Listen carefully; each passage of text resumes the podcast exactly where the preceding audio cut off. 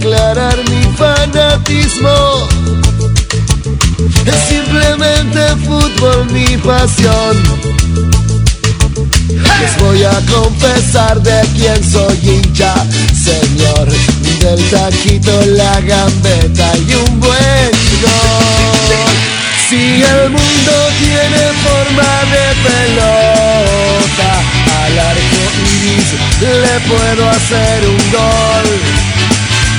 Vamos, vamos a ganar, hay que saber diferenciar entre lo que juegan bien o juegan mal. Si no fuera por el juego, su talento y su pasión, yo no podría alegrar mi corazón. México está esta Como Diego en el mundial, simplemente hay que jugar y porque yo siempre he pensado que no es así. O sea, y esto lo podemos trasladar a, a filosofar en la, vida diaria, ¿no? O sea, lo, que pasa es que siempre tenemos la idea de que el, performance del ser humano tiene que ser siempre alto. O sea, siempre tenemos que estar al 100, al 100, eh, concentrados y- y- y como que pareciera ser que el fútbol, como muchas cosas de la vida, como que a la distancia se ven muy simples, ¿no? Hay ahí por ahí un video en TikTok, no sé quién lo hace, pero eh, dice, eh, eh, no sé, este, cómo pueden perder, ¿no? Si tienen las, los, los botines que cuesta, de hecho lo narra un argentino, curiosamente, este, tienen los, estos botines que cuestan que la- 800 lucas, ¿no? O sea, y, y que nos dicen Sí, no sí, sé sí. cuánto cueste, y, y el balón que está inflado con un barómetro, o sea, habla de toda la perfección que hay alrededor del fútbol, ¿no? Y la playera que es esta dry fit que no, no, no te permite, o sea, transpirar y, y Sí. no, no se le pega el sudor y, y ya sabes, ¿no? O sea, y el short este que no te roza y ese tipo de cosas, ¿no? Es como que a toda la parafernalia alrededor del fútbol. Pero, pero eso tiene que ver. O sea, es como que se alimentan súper bien y, y hacen ejercicio. Esto es lo único que hacen en la vida y no la pueden clavar en una portería que mide dos por no sé qué.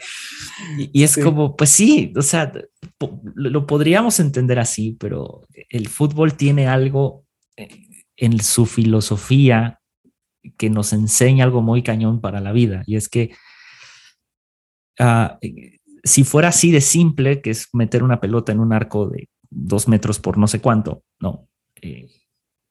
Pero sin nada de por medio, el fútbol sería muy sencillo. Pero lo que pasa es que tienes un contrario.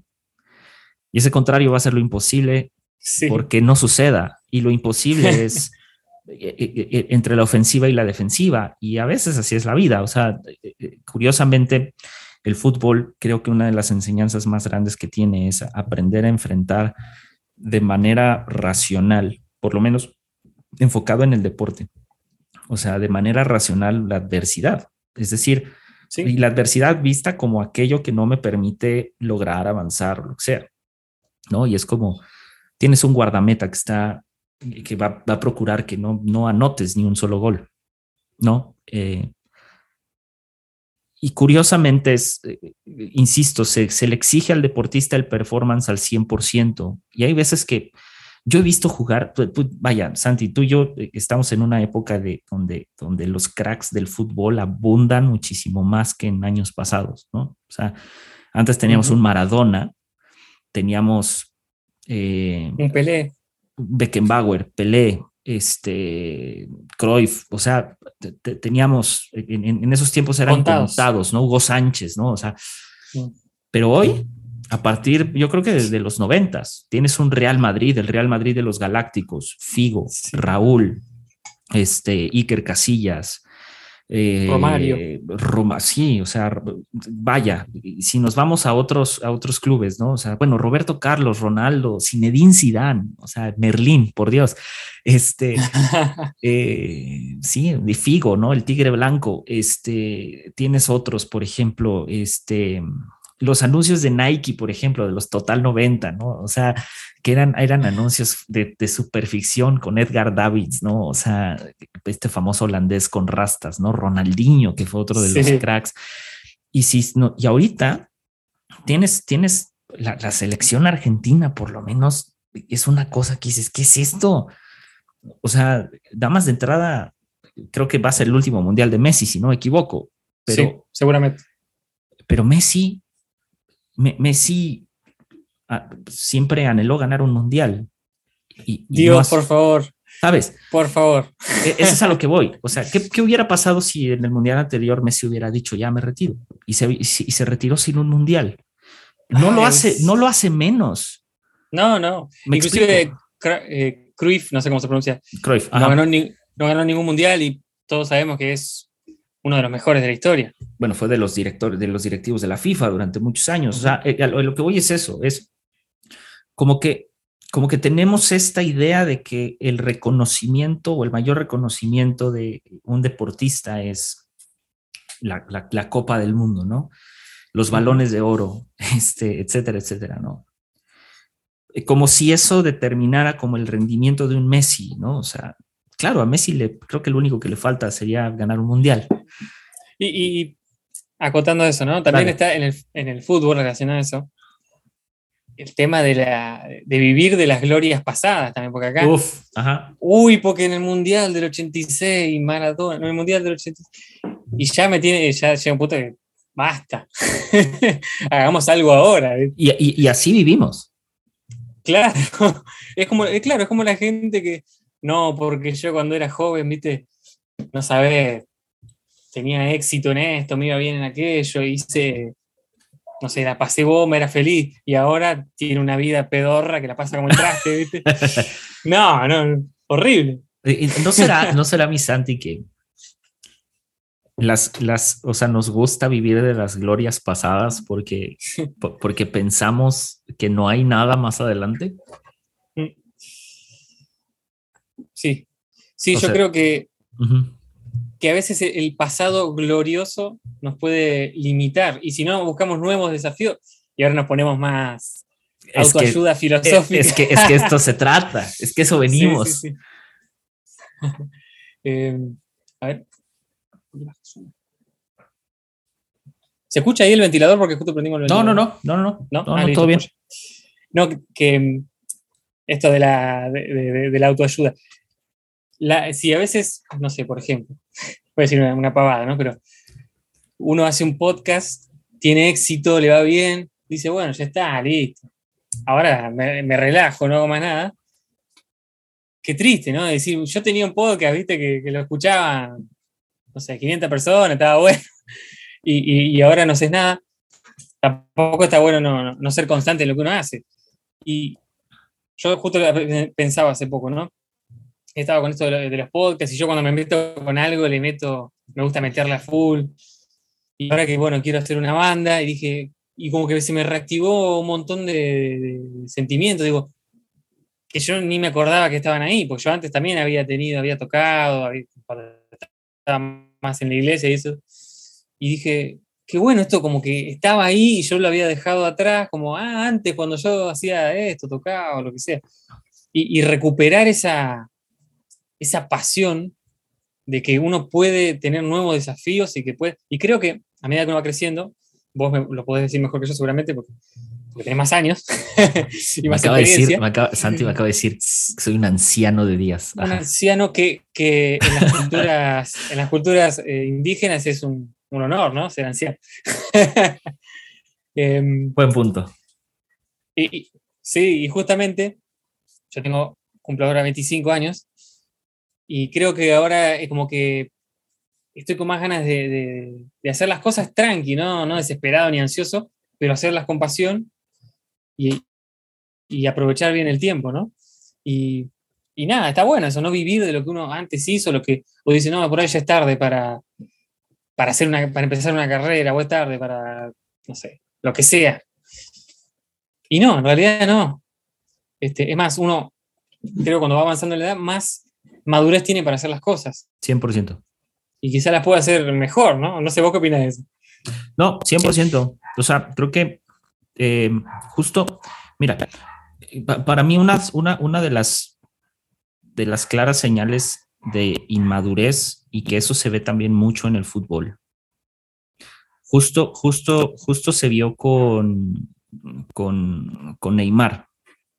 Neymar entra a ser un crack, un prócer del fútbol a sus veintitantos años, o sea, entrados los veinte, si no me equivoco. Eh, y, Neymar de pronto es este futbolista que, sabes, o sea, está en uno de los mejores clubes del mundo, vendiendo camisetas a lo estúpido, teniendo muchísima fama. Y Messi ya tenía un peso de madurez muy fuerte. Para mí, uno de los... Para mí ha, habido dos jugadores lo suficientemente maduros como para, para decir, si no, si no soy el mejor, estoy bien. Y uno de ellos es Carles Puyol, mm. de, español, además del Barcelona, y el capitán del Barcelona durante añales del Barcelona. Y el otro, justo en esta temporada, es, es, es Messi, desde mi punto de vista. O sea, hasta ahorita no le he conocido declaraciones tan desafortunadas a Messi. De pronto se le ha habido un par de ocasiones en las que se le calienta el hocico, pero es otro tema. pero nunca le he escuchado declaraciones o asuntos como los de Neymar, por ejemplo. Y en el caso de Carles Puyol, Carles Puyol tenía la habilidad de ser este passive aggressive como persona. Donde, donde, no sé si recuerdas, creo que hay un partido, si no me equivoco, no sé si es contra el Atlético de Madrid, no me acuerdo qué partido es, lo voy a buscar, pero donde meten, creo que es, ah, no me acuerdo quién, mete, mete un gol eh, que los pone en el empate y luego meten otro gol y ganan 2-1 el partido. Y cuando meten el primer gol empiezan a festejar y lo primero que hace Carles Puyol va con el que está festejando, le pega con el pecho y le, y le hace, le hace, lo va a hacer con las manos, ¿verdad? Pero le dice tranquilo. Claro. O sea, vete a tu lugar, o sea, vete a tu posición. Y entonces entra en una especie como de, ay, o sea, ¿qué, acaba de pasar aquí, no? Mete en el segundo gol y hace exactamente lo mismo. O sea, va otra vez con todo el equipo y les dice, órenle. O sea, y, hay, una, hay una entrevista que después le hacen a Carles Puyol, justo ya que se retiró, que hablan de ese partido, que fue un, fue un partido muy polémico precisamente por eso.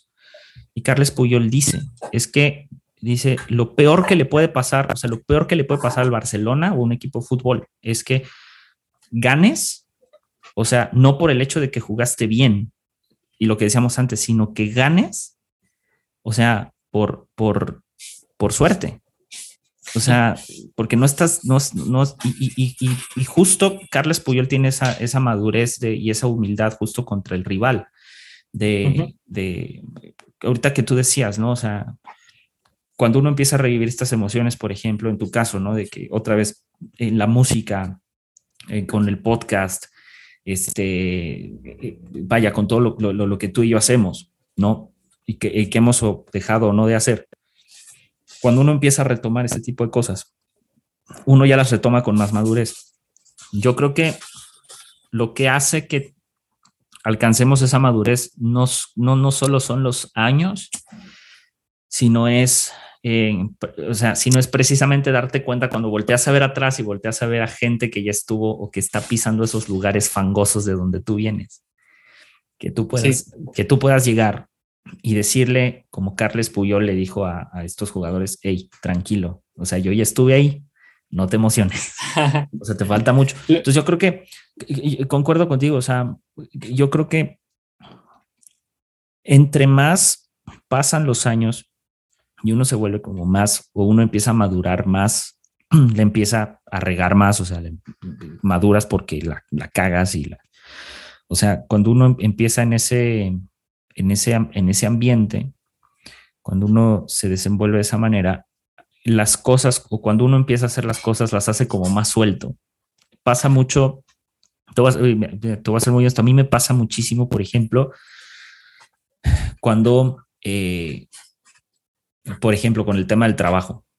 O sea, el tema del trabajo, cuando, cuando eres joven, cuando empiezas a trabajar una, a muy temprana edad, hay muchas cosas que todavía quieres hacer, pero el trabajo te lo impide, ¿no? es como que quiero tener mi banda de rock, ¿no? O sea, por ejemplo, pero tienes un trabajo de por medio que te lo está impidiendo, tienes o estás estudiando una carrera o lo que sea. Pero cuando van pasando los años, de pronto te das cuenta que, ok, qué bueno que no lo tuve en ese momento porque no, no estaría donde estoy ahorita. O la otra es no tenía, reconocer que no tenías la madurez con la, con la que estabas. Y, y, y, el, y el fútbol para mí, para mí es un reflejo muy grande de eso. O sea, sobre todo hablando de los jugadores, porque vemos, vemos jugadores, insisto, como Neymar.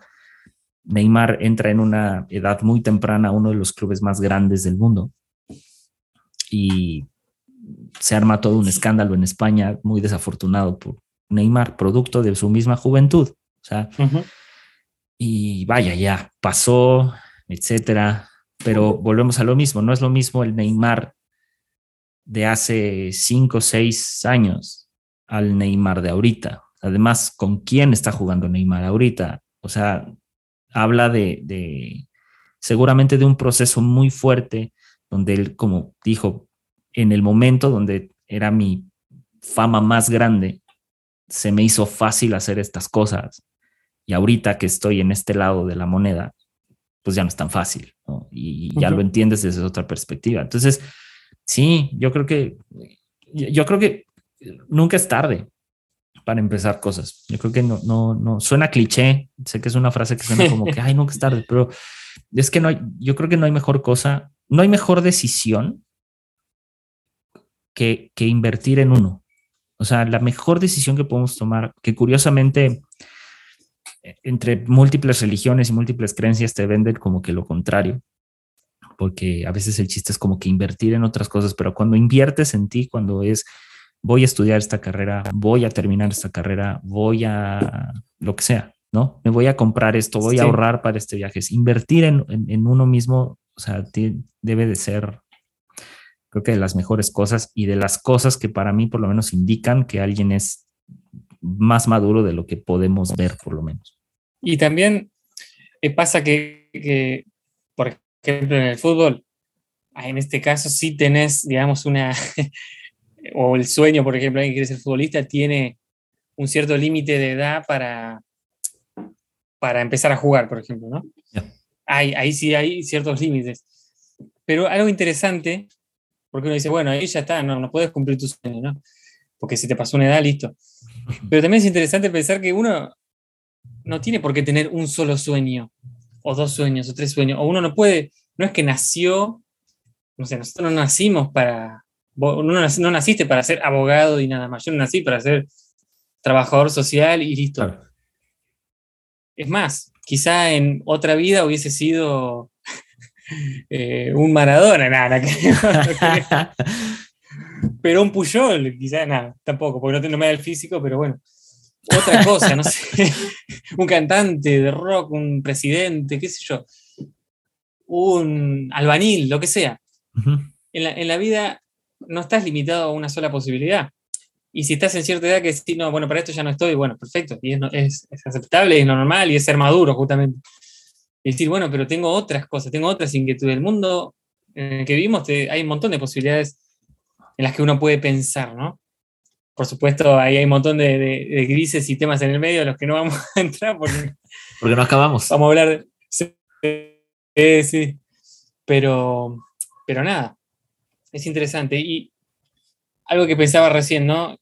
Con todo lo que sale a raíz del fútbol y a raíz de, las conexiones humanas que se dan. si viene un, yo una pregunta que le hacía a veces en el podcast, preguntándole eh, ¿Cómo le explicarías a, un marciano quién sos? Bueno, ¿cómo le explicarías a un marciano qué carajo es el fútbol, no? Dios. Dios, no sé. Este. porque. Eh, porque le explota la cabeza. Sí, o sea, es que, es que, es que, es que piénsalo. O sea, es como, ok, ¿cómo lo explicarías? Es, prácticamente decirle, mira, tú juntas, juntas a, a 10 personas, yo, bueno, juntas a 10 alienígenas, porque, ¿no? Y luego yo junto a 10 personas. Y entonces tu raza y mi raza nos vamos a enfrentar en un duelo, no a muerte, sino por puntos, que se llaman goles, eh, donde vamos a patear un balón eh, y el chiste o la, meta es que ese balón entre entre estos dos, ¿no? O sea, es que fíjate, qué curioso, porque explicado suena, suena muy estúpido. Sí, es como decía Borges, ¿no? Porque también hay un tema ahí entre, eh, entre la, ciencia o, el conocimiento y el fútbol. Y, Borges odiaba el fútbol. anoté la frase, él dijo, el fútbol es popular porque la estupidez es popular. Así que imagínate a qué nivel le parecía una estupidez el fútbol, ¿no? Pero. No sé si estoy de acuerdo con él, fíjate. Creo que no. Yo tampoco. No, tampoco, pero no, un amargo. Porque, porque, porque sí, porque, porque pensar. ¿Sabes qué? Eso me enoja mucho. Ahorita ya lo acabo de descubrir, porque si no, no lo hubiera soltado. Me enoja mucho. ¿Por qué? Porque pensar me choca. A mí me molesta mucho que el fútbol se vea. Uno, me molesta que el fútbol solamente sea una cosa masculina. A mí me molesta mucho. Yo he visto partidos de la selección femenil y a veces, a veces, ¿verdad? Me da a pensar de decir, ¿por qué no las mandamos a ellas en lugar de esta bola de, idiotas, ¿no? Pero a veces, no siempre. Eso es por un lado. Por otro es, yo tengo, tengo amigas fanáticas del fútbol. O sea, que, de verdad que, es, que es como de, o sea, de, ¿sabes? De comprarse las playeras, de desgarrarse. El, eh, en Guadalajara se da muchísimo. Guadalajara tiene una afición de mujeres, tanto del Atlas como de ah, Guadalajara, brutal, brutal. Entonces, me molesta mucho a mí, o sea, que, que entiendo por qué se ve como el deporte del macho. Lo entiendo porque es el deporte característico de Latinoamérica. O sea, la, Latinoamérica, en Latinoamérica hay dos cosas que se juegan, béisbol y fútbol, y no, y, y se chingó. O sea, no, no hay más. No hay más. O sea, y, y, obviamente el béisbol en el lado del Caribe, que es brutal. O sea, digo, aquí hay un estadio de béisbol, en Guadalajara tenemos el equipo de los Charros, o sea, es un equipo competitivo, o sea, eh, en, Ciudad de México los Diablos Rojos, que también es un equipo de béisbol. Entonces el béisbol en México ha sido como, es que es como, digamos, como un segundo deporte, aunque mucha gente no está de acuerdo con lo que estoy diciendo, pero por lo menos por lo que yo he visto, lo que yo percibo así es. Entonces, claro, el, fútbol se percibe como el deporte del macho, ¿no? O sea, y, fíjate, qué curioso, porque justo venimos de un episodio hablando de desigualdad, ¿no? De, de género. Y, luego estamos tocando uno, uno de los a, profundidad, bueno, más o menos, ¿no? ¿no? Más bien no por encimita, sino en el fondo lo que el fútbol produce.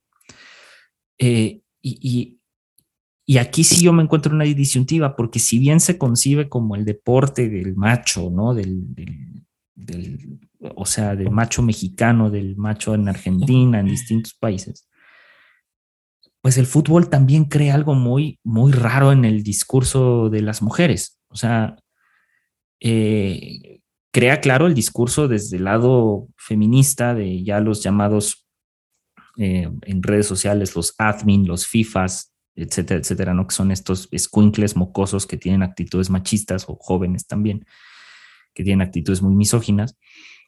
Pero por otro lado, también hay mujeres que, que, que dicen, hey, es que esto no es nada más para ellos. Esto es, esto es para todos.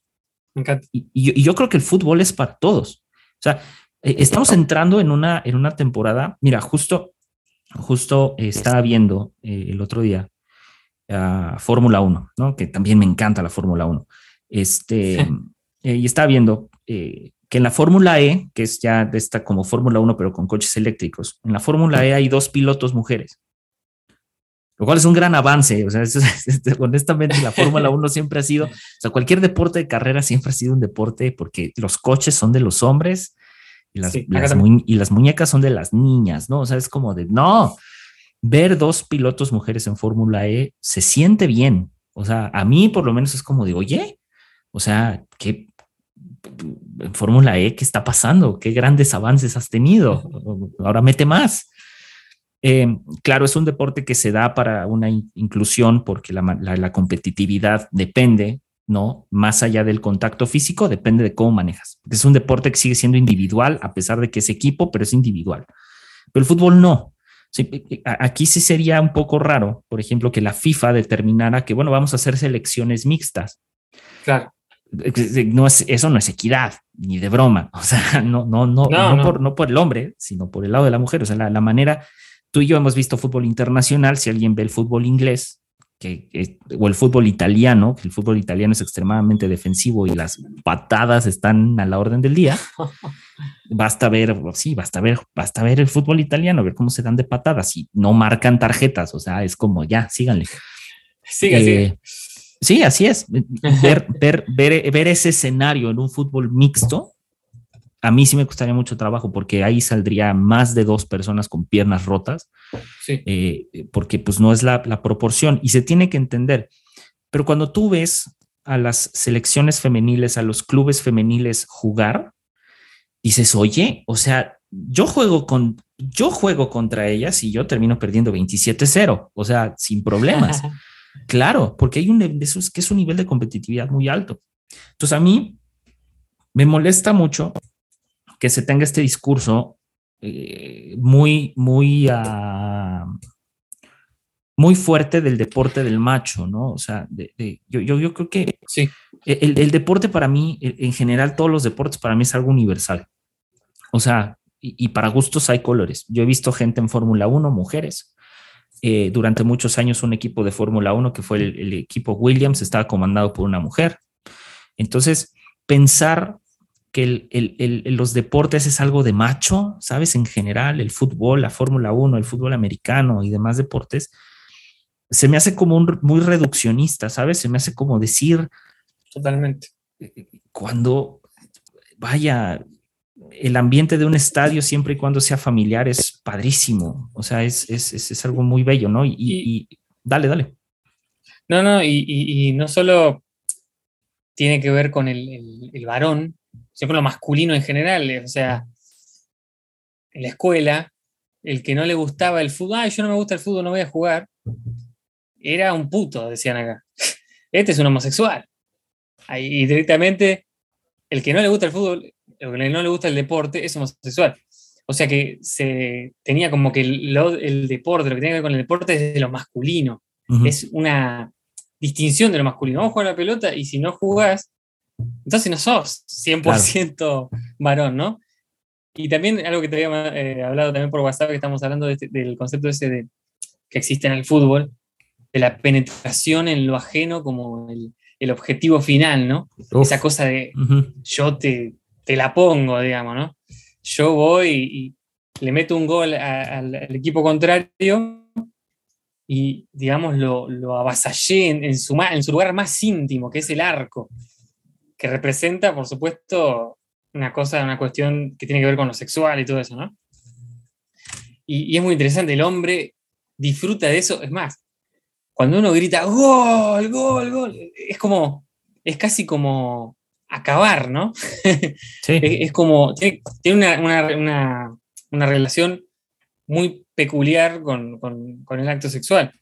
Entonces como que se relaciona como que el macho es el que lleva, lleva adelante ese acto. Sí, sí, sí. y el que recibe es el equipo contrario, por ejemplo, ¿no? Pero, pero hay que cambiar un poco esa, concepción, porque no es, no es real ni, tiene por qué ser así. Y si bien uno puede, es más, muchas veces cuando una mujer juega al fútbol, si es que la dejaban jugar al fútbol en los grupos familiares o de amigos en la escuela, se le decía la machona, ¿no? Que la mujer es masculina. Y tampoco creo que sea tan así. Yo creo que no creo que sea así directamente, ¿no? Sino que es verdad, creo yo, ¿no? Esto es una opinión, que el fútbol o cualquier deporte puede sacar el lado, un lado masculino en las mujeres, por ejemplo. Cosa que es normal. Lo mismo en el, hombre, hay cosas que pueden sacar su lado femenino, no sé, la danza, el baile, o cierta sensibilidad que representa el lado femenino del hombre, ¿no? Entonces, de los dos lados tenemos que aprender estamos haciendo un poco de eh, futbología en vez de filosofía, ¿no? Futbología de género. Dame, Amix, dame, dame, dame un segundo. Espérame, espérame, espérame, espérame. Dame, dame un segundo. Lo voy a poner pausa tantito. ¿eh? Tranquilo, tranquilo. Listo. ¿Qué estamos? Eh, no sé. ah, eh, el género, no sé, por ahí andamos. Sí, ah, sí, justo. O sea, esta, esta percepción que se tiene de el, eh, vaya, la, la, semejanza, ¿no? De, de decir eh, que el, meter gol, ¿no? Dentro del arco contrario eh, termina siendo algo casi con una connotación sexual, ¿no? Pero no, no, no sé. O sea, justo, justo lo dijiste, hay, hay que cambiarle la percepción de eso porque no es la percepción correcta. O sea, no, no, no fue creado, no fue hecho con ese fin. Después se le dio esa connotación. Como a muchas otras cosas se le han dado unas connotaciones horribles, ¿no? Y por otro lado, claro, la, la, parte, ¿no? De que, que decías, ¿no? Que cuando la mujer, si en, si en, algún punto se le da la oportunidad, ¿no? De jugar al fútbol, con, ya sea con sus primos, con sus hermanos, en, en distintos contextos, ¿no? Eh, pues termina siendo como que la, la, machorra, ¿no? La, sí. Eh, que, que, no, o sea, yo creo que todas estas percepciones y estas construcciones que hemos hecho como sociedad alrededor de un deporte, como es el fútbol, eh, no, no, responden al deporte en sí, sino responden a la manera en la que, en la que el mundo se ha o se desenvuelve alrededor de que el deporte, como decías, el deporte es de machos, el deporte es de hombres y las mujeres, pues las mujeres, casi casi de las mujeres a la cocina, ¿no? Eh, y pues no es así. Sí. O sea, esa, esa, yo, yo, yo, creo que hacer esa división, esa distinción es muy difícil porque, porque no, no hay esa, no hay esos espacios todavía. Estamos apenas, yo creo que entrando en crear esos, esos espacios donde, donde, donde no se tiene por qué ver así, ¿no? O sea, y lo, vemos en otros deportes, o sea, lo, vemos en, en, Olimpiadas, se ha llegado también a ver, ¿no? De que ciertos deportes son para hombres, ¿no? O sea, es como de no. O sea, esto es, esto es universal. Yo creo que no hay una cosa más universal que el deporte. Y hablando del fútbol en sí, yo creo que no hay una cosa tan universal como el fútbol. O sea, el fútbol lo odies, te guste, no te guste, lo ames, lo disfrutes, no lo disfrutes, el fútbol siempre es un centro, es un centro social. Eso, y eso es, bien difícil. O sea, si siendo un centro social, pues claro, va a desencadenar todas estas conversaciones, ¿no? Las conversaciones del, el, macho y la mujer, ¿no? O sea, estas conversaciones machistas, va a desatar conversaciones feministas y lo ha hecho, ha desatado conversaciones. Hay una periodista aquí en México que es eh, Marion Reimers, que es, eh, eh, escúchala, ella tiene, tiene, de hecho tiene un podcast muy bueno sobre feminismo y etcétera. Pero ella fue de las primeras comentaristas en deportes, sobre todo en Fox Sports México, y unas aportaciones que decías, ¿what? O sea, fue de las primeras, por ejemplo, en entrevistarme, recuerdo al, al, en ese entonces director técnico del Bayern Múnich.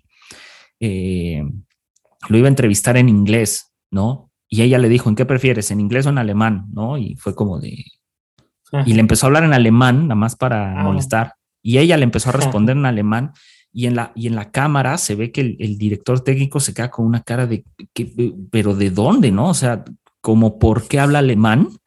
Este, y, y, y, es alguien que, digo, cada vez que yo, yo he escuchado no solo sus podcasts, sino he escuchado en entrevistas, alguien que me parece que, que rompe el estereotipo de la comentarista mujer en cualquier canal de televisión, ¿no? Que normalmente son mujeres eh, con cuerpos fuera hegemónicos. hegemónicos, ¿no? Fuera de toda la norma natural, eh, compuestos, hechos, formados, ya sea de manera eh, a, punta de ejercicio o a punta de cirugía, me da igual, pero que lo que hacen es satisfacer únicamente la visual del hombre, ¿no?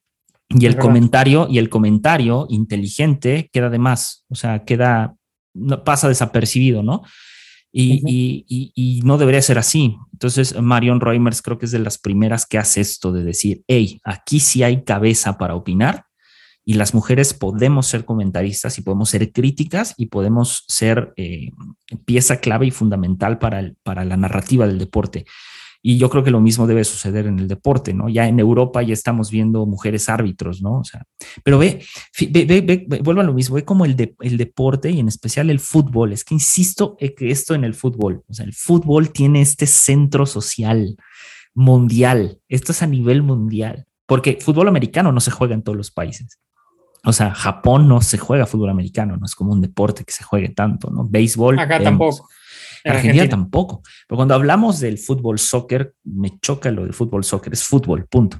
Este, pero cuando se habla de fútbol, cuando se habla del mundial, o sea, el Super Bowl, ok, a los que les gusta el Super Bowl, va, perfecto. Pero cuando se habla del mundial, cuando se habla de la web, cuando se habla de la Champions League, cuando se habla del Mundial de Clubes, esa, pero en especial dos, dos, tres eventos, vamos a dejarlo en tres.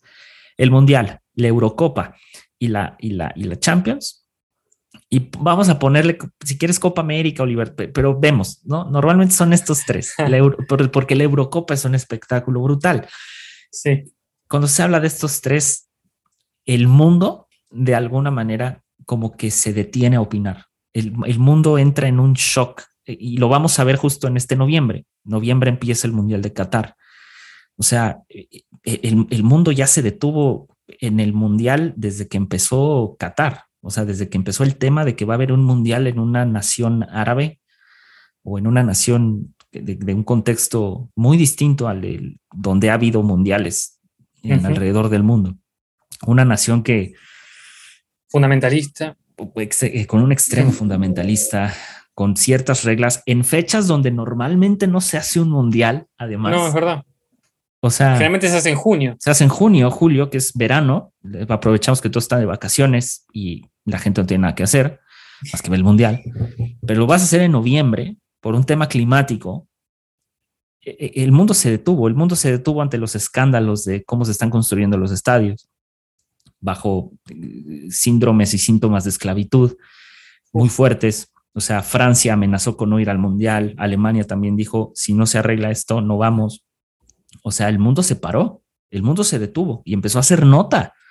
O sea, cuando empezaron los escándalos de que había gente siendo maltratada, africanos trabajando a deshoras, hay, hay una lista como de 15 personas muertas ya en las construcciones de los estadios y de, las, de, todo lo que implica el mundial. Dices, Prohibieron que, homosexuales se besen en la calle. Exactamente. O sea, ya, ya Qatar está, está en el centro y, y como un tema que es el fútbol, que es un deporte, desata temas más políticos, temas más sociales. Lo que pasa es que, ¿te, acuerdas? No, sé si recuerdas en un episodio que tocamos esta parte de la alta y la baja cultura, ¿no? De que no existe esta distinción entre, o sea, todo termina aportando y acumulando a cultura. Pues lo mismo sucede con el, con el tema del deporte. O sea, el deporte, por eso no me gusta que se diga como que ya el, de, en el caso de Borges, ¿no? Por ejemplo, El, deporte es una, o sea, casi, casi es, es, un, es una cosa de estúpida para estúpidos, ¿no? Y es como de, no, dude, es que, es que ve lo que se mueve alrededor de. O sea, cuando uno se da cuenta de la importancia de las cosas, no por la cosa en sí, sino por lo que se mueve alrededor de las cosas. Entonces, si el deporte tiene esta capacidad, o sea, si el fútbol tiene la capacidad de que organizaciones de derechos humanos de contra la trata, contra la esclavitud, se pronuncien en contra del organismo internacional más grande de fútbol que es la FIFA, eso ya dejó de ser deporte únicamente. Eso ya se convirtió en, una, en una cosa social muy grande que puede desatar cambios brutales. El fútbol ha desatado avances en la medicina que la gente desconoce. O sea, ha desatado avances en tecnología que la gente desconoce. O sea, de, entrada a los estadios con, con, el pasto retráctil, o sea, fueron de las, de las primeras instituciones que hicieron este tipo de cosas. Ahora las cosas retráctiles se utilizan en centros comerciales en Corea, se utilizan en, o sea, es, como de que el despliegue de tecnología incluso para los botines, para los balones, para los guantes de los, de los porteros, el despliegue tecnológico. Todo en industria. Es todo una industria. Entonces, deja de ser deporte cuando alrededor de están involucradas un montón de cosas. O sea, se vuelve ya una cosa brutal.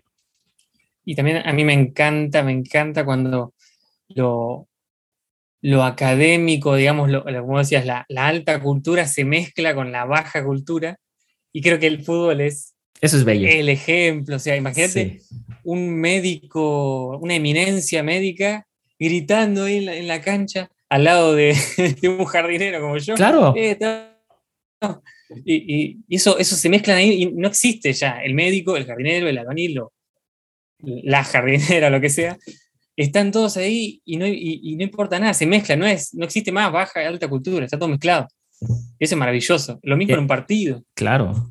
Y eso, y eso debería sucedernos a todos. O sea, Ujú. yo, yo, yo creo que es que esas son de las cosas bellas que hay que aprenderle a todo. O sea, vuelves a lo mismo, como una, un deporte, ¿sabes?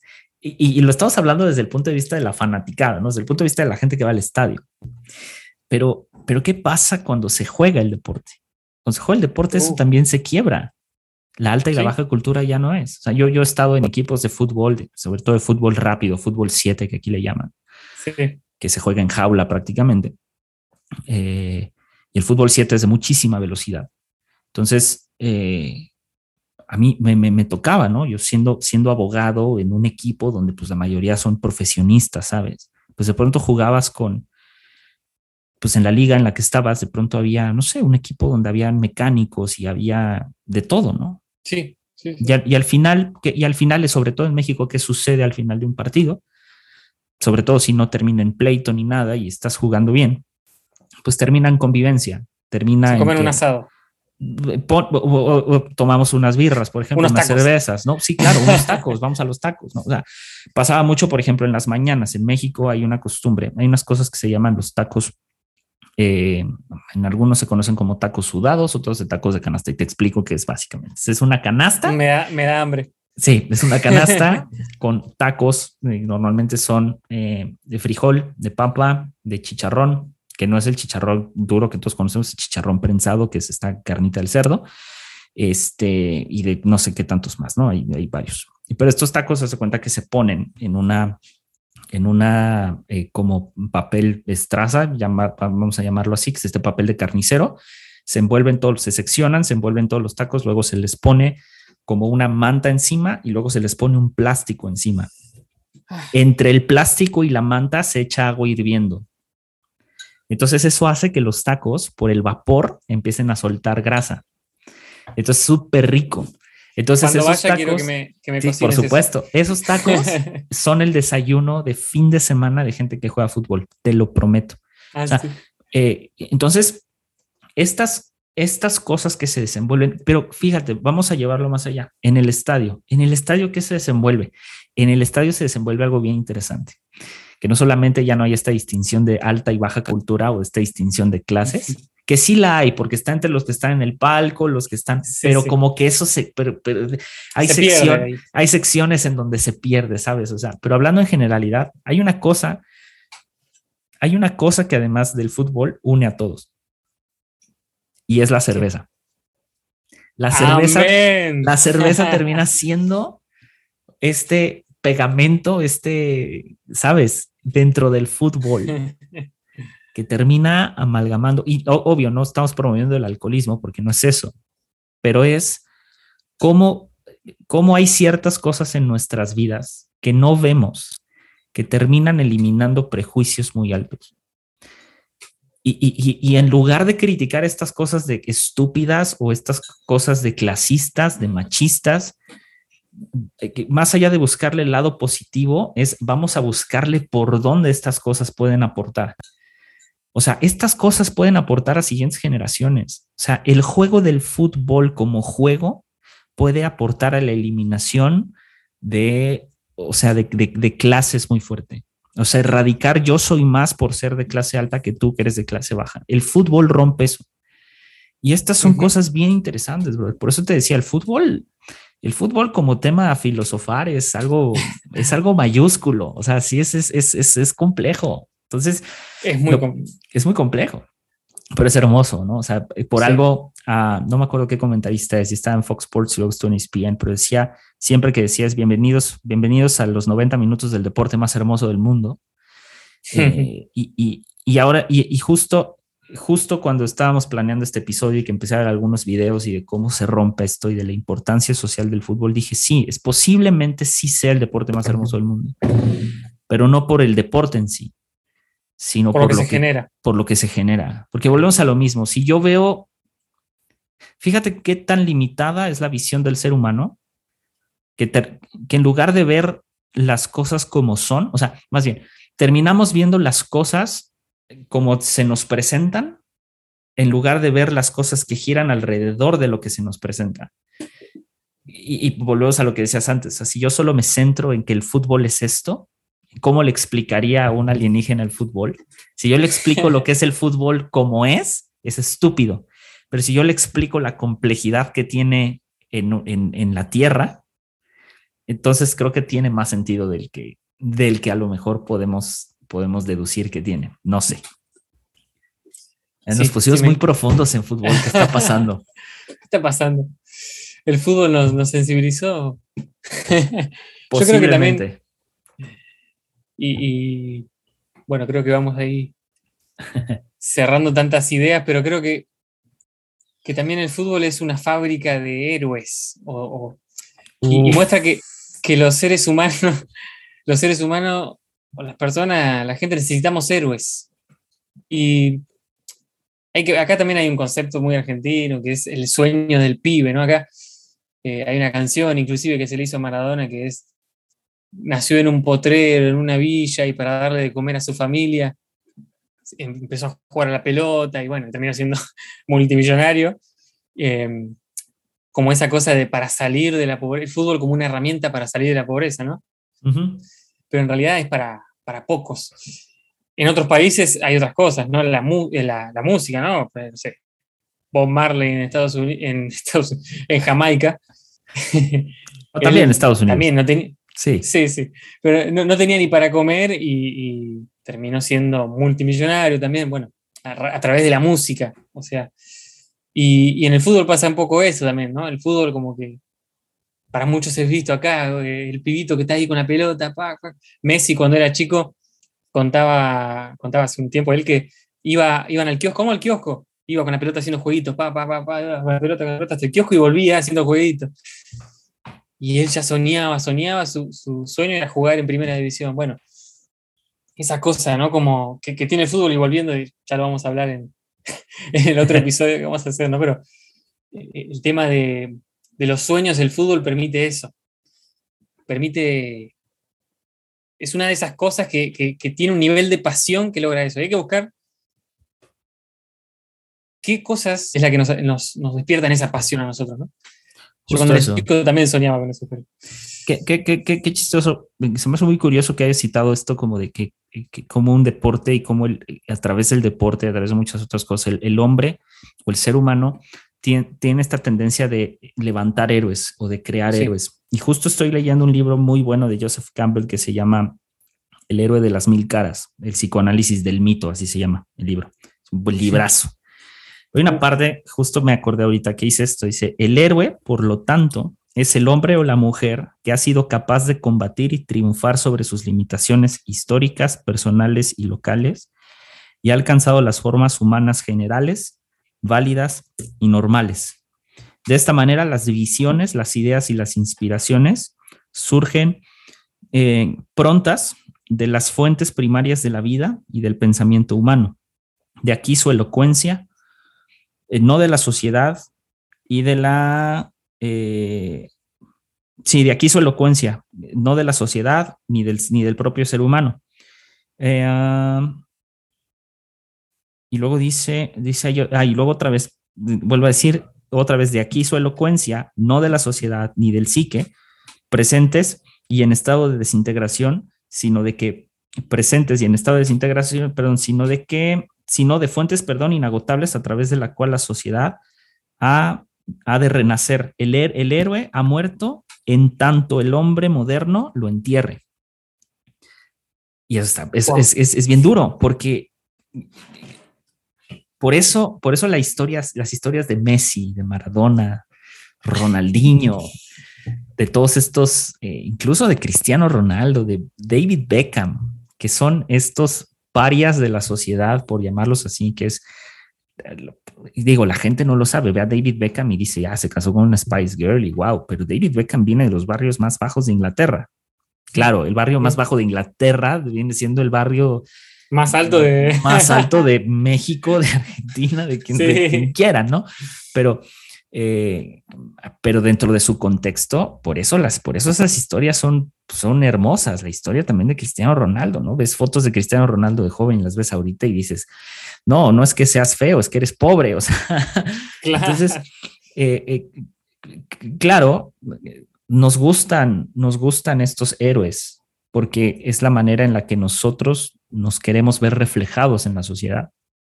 Por eso es necesario levantar héroes. Y, justo este libro, que se los recomiendo muchísimo, eh, justo toca esa parte, ¿no? De por qué el hombre tiene esta necesidad de levantar el héroe y también de levantar el mito. O sea, ¿por qué? ¿Cuál es lo que hay detrás de él? Y justo es eso, es esta necesidad de, como, como creemos que no podemos, necesitamos alguien que nos diga que sí se puede. Y el fútbol tiene eso. El fútbol tiene estos próceres enormes de, yo creo de los más grandes, por lo menos los dos más grandes, Pelé y Maradona, que donde hables Pelé y Maradona es. Pero así es esto con el fútbol, mi Santi. ¿Con qué cerramos, querido? Ay, cerremos con que, bueno, siempre mi equipo va a ser el más grande, pero. arriba, arriba. Y, sí, y siempre, y bueno, como dice, cuando pierde mi equipo, soy nietzscheano, ¿no? No hay hechos, son interpretaciones. Y, cuando gana, soy absolutamente bíblico. Mi equipo es Dios. Mi equipo es, Dios. eterno. es el bien. Claro. Ay, queridos amigos, esto ha sido todo por hoy. Jueguen al fútbol. Carajo. Este, para que vean, aquellos, ya antes de cerrar, para que vean que todo tema tiene, tiene capacidad de ser reconstruido. Todo. Por lo tanto, y como hemos, dicho, como hemos dicho siempre, a deconstruir carajo. Porque todo, todo es susceptible de. Nada más es cosa acomodada. Hoy lo hicimos con el fútbol, mañana a lo mejor lo haremos con otra cosa. Que, amigos, esto, eh, esto ha sido todo por hoy. Nos vemos en la que. Chao,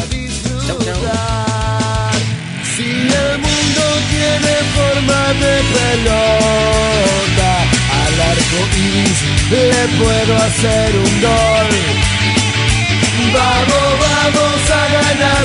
Hay que saber diferenciar entre los que juegan bien o juegan mal. Como Diego en el mundial, simplemente hay que jugar.